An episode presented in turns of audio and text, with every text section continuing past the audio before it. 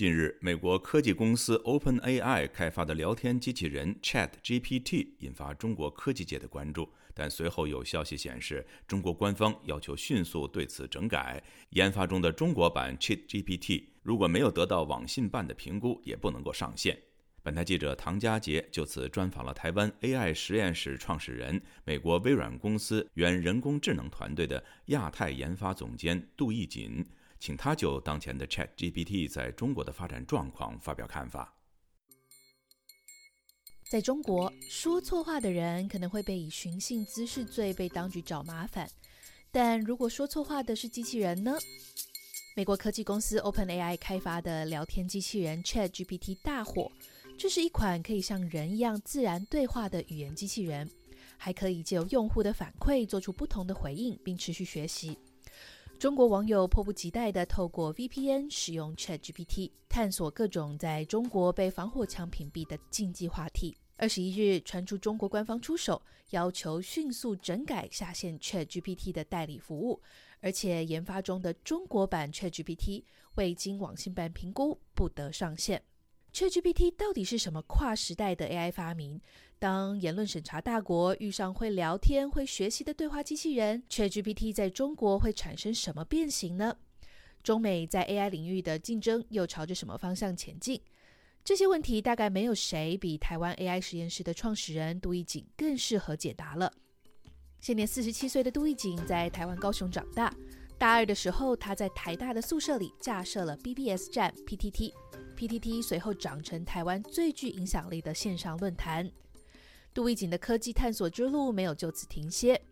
二零零六年至二零一七年，他加入了美国微软公司，进行搜寻引擎病的开发，也担负起微软人工智能的研究工作，成为微软人工智能团队的首席亚太区研发总监。他见证了北京微软研究院培育出一批批中国人工智能人才的年代，也在第一线看见美中人工智能发展的不同路径。二零一七年，杜义景离开微软，返台创立了非政府、非盈利导向的台湾人工智能实验室。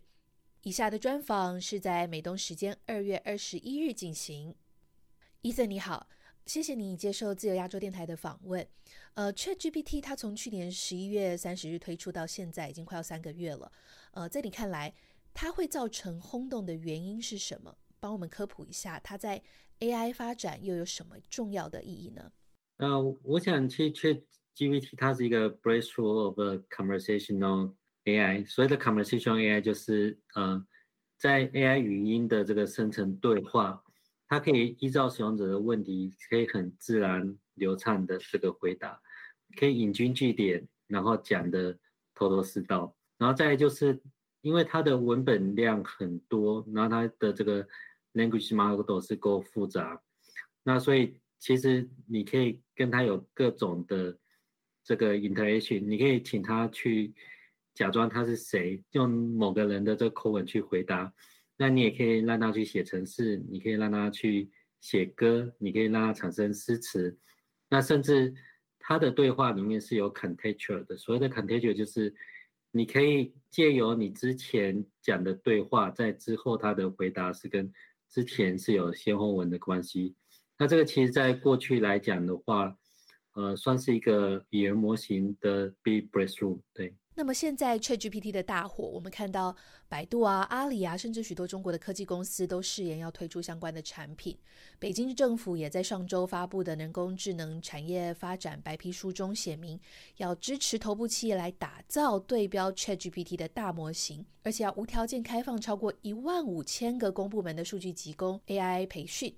在你看来，中国复制得了 ChatGPT 吗？第一个就是说，这种语言模型，呃，生成式的语言模型，在现在这个也不是一个什么呃 trading secret，就是因为它之前的这个 instru instru GPT 相对来讲，它的技术是大家可以知道是怎么运作的。那再就是中国的这个资料的这个文本量，你说文本量要要非常多来做训练，那这其实因为大家都做过搜索引擎，要有这么多的文本量，其实不是那么的这个复杂。如果说是要去训练出它的这个呃自然对话这模型，其实还有几个关键的因素，就是第一个就是我觉得在在美国这个地方去训练这个呃 GPT 模型有一个部分就是它的内容是会比较 freedom，，也就是说，其实我们在呃 content 的 variety 来讲的话，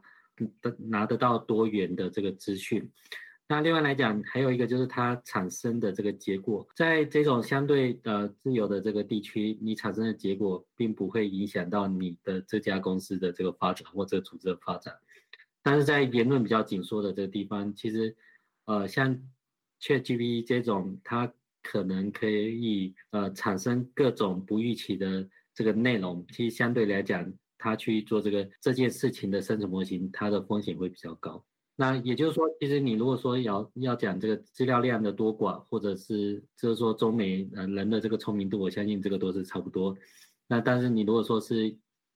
有差别的，可能就是在制度面的这部分。也就是说，AI 机器人它可能回答出对中国当局来说是敏感的答案，那你这个 APP 的公司 APP 就被封了，公司就被处罚了。呃，在你看来，中国互联网的审核？对发展中国版的 ChatGPT 有什么影响呢？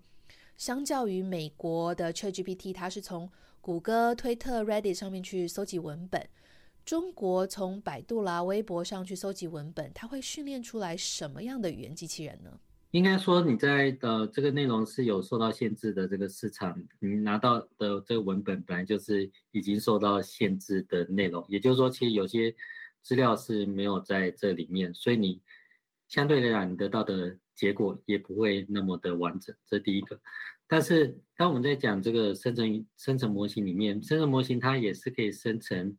不在原本文本训练的内容规范里面，也就是说，你可以借由一些 contextual 的这个输入去啊 inject 你想要的结果。呃，另外来讲就是说，因为这个生成模型有些是从从它有可能走的这个路径，它就会去做生成，所以。以至于它有可能会产生你不预期的这个结果。就我之前在 Microsoft，我原本就是负责 Conversational Agent，我是负责在 Microsoft Cortana，包含这个中国市场。呃，我们之前也曾经有一个 Tay T A Y 的这个对对话机器人。那这个缺棒其实它就是因为有产生这种种族歧视、仇恨相关的这个言论，所以其实我们在不到一天的时间，在嗯美国市场下架。相较于在美国市场，你只是可能做到这种道德上面的这种攻击，但在中国市场，你有可能就是会因为你这个呃对话引擎它讲的一些不恰当的话，就会造成你的组织或者是造成你的这个呃系统在在这个市场就被封闭。那其实在这段时间，其实也有一些呃中国的这个山寨的 ChatGPT，它其实。那其实所谓的山寨缺机，它只是在中国加一个服务，然后再呃透过美国的缺机得到答案之后再送回中国。那像这种山寨缺机在中国很多就很快就被封闭的其中一个原因，就是因为它会产生一个不可预期的这个回答，其实对这个提供这个服务的组织来讲是有风险的。嗯，但但反过来讲，有没有可能训练出一个？符合威权政府、独裁政府所需要的对话机器人呢？这这这不排除是有可能，因为在大家都知道，我们之前在有这个 Internet 的这个时代，大家原本觉得说网络应该是可以自由的表达，但是因为在呃在比如说一些比较威权的国家，它就是会以限缩，呃从网域名称以及这个关键字。对这种 Super App 的管制关键字的方式去先说相关的言论，但是这种生成式模型，它在它在封闭这些关键敏感的言论会比过去的更难，因为它其实是可以绕着说，还是可以把一些不恰当的内容把它说出来。什么叫做绕着说出来？有什么具体的例子吗？对，就就比如说像 ChatGPT 在美国市场，其实也有一些比较敏感的内容，就是比如说。你不能在在 ChatGPT 里面去讲到呃违反一些法令，像有些药品啊、医疗的这个推荐不应该在这种甚至是模型里面产生，但是你还是可以换个话去说，然后它还是有可能就是其实它是它还是可以讲得出一些可能会违法律规范的这个内容。了解，也也就是说这是一个会学习的语言机器人，那它可能。可能是不是像进化版的键盘侠，比现有的审查工具更厉害了？对，所以所以其实现在有一些呃，就评论家就是说，ChatGPT 它最危险的就是因为它是它是有可能会一本正经的这个胡说八道。在自由的这个国家，或许大家知道他在胡说八道是无所谓，但是在有些地方你说错话是会有严重的这个后果。那在有些地方，其实你的大大家会比较不敢去做这个生成式模型的发展，就因为它的这个相对的你需要去需要做到的这个审查的规格就是更高。对我这几天已经看到中国官宣有出来指责说，ChatGPT 在涉及新疆的问题上和美国政府口径一致。他是说，ChatGPT 是西方在西方的宣传活动中带有重要角色。你会怎么看这样对 OpenAI 的指控呢？我我觉得，其实人工智慧在训练的时候，其他文本的内容会一定程度影响到它生这个生成生成模型之后，它生成内容的。倾向，也就是说，如果说它的文本内容原本就是在以美国市场为主的文本内容来讲的话，那它训练出来，当然，呃，它的倾向就是倾向这个市场原本有的这个文本内容。所以这个，我我觉得，我觉得这可能不是一个特别去选择的结果，而是它，因为它训练的来源主要是在 OpenAI 的这边的 sampling，那它当然不会是以中国市场为主的这个内容。反过来说，中国政府生成的语言机器人传授的就是中国视角的论述模式吗？其实甚至不需要训练，只要用一个用现在 ChatGPT 好的这种呃语言模型，只要拿来做应用，就可以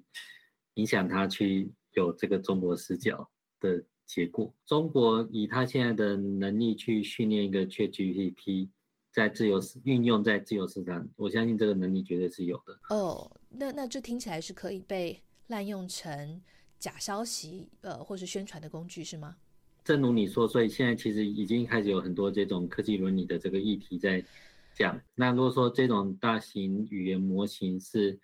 呃未来会被广泛的这个应用的话，那当然会被应用在好的地方，帮我们做很多这种便捷的这个事情，帮我们写程式啊，帮我们去。呃，做创作啊，帮我们去 summarize 的这个文本内容啊，但是当然，它其实就是你一个呃助理的写手嘛。那你可以来写好的，要换个口吻写成一个负面的、虚假的报道，其实它也是有这个能力的。那同样的，如果说这个能力是被拿来做滥用的话，它也有可能被用来作为呃这种假消息传送的这个工具，而相对应的这个。呃假消息防御的组织会更难去抵御，因为其实它是可以很容易大量去生成，呃，依照不同的新闻来源去生成呃类似但是虚假的内容。现在我们谈到中国跟美国人工智能竞争的时候，我们常常听到中国的 AI 研究已经已经领先了，甚至学术论文已经超越美国了。你在美国跟中国的产业界这几十年哦，观察到的趋势是这样的吗？其实这是一个 culture 的问题，就中国训练起来的这学生有一个习惯，就当我们是使用哪个 KPI 作为一个指标的时候，那中国一定都是可以做到领先指标。美国做了一个样本，那中国就一定会比它更多。但这个领先指标它代表的意义是什么？这其实就是我们在讲，就是不见得是可以有更好的这个结果，这样大家就会。就会思考，就是哎，为什么我们在人工智慧的领域有很多的这个突破性应用，都是从美国这边开展发现的？那之后在中国开才开始去复制或者去做到更进一步。有一个有一个呃有一个原因，就是因为在中国这边，就是他太重视这个指标，以至于他在指标各项去做领先的时候，他其实在创新突破的地方。他反而是限缩了自己，因为你的着重的重点都是在这指指标上面。人的聪明才智都差不多，所以中国一定是有非常优秀的这个学生。那为什么在中国在发表这么多论文之后，我们还是看到，比如说像有一些比较突破性的发展，还是从美国这边发生？其实就是不是竞争力的关系，而是环境以及人思考的方式，其实造就。这个不同发展的方向，那这些不同发展方向不见得是从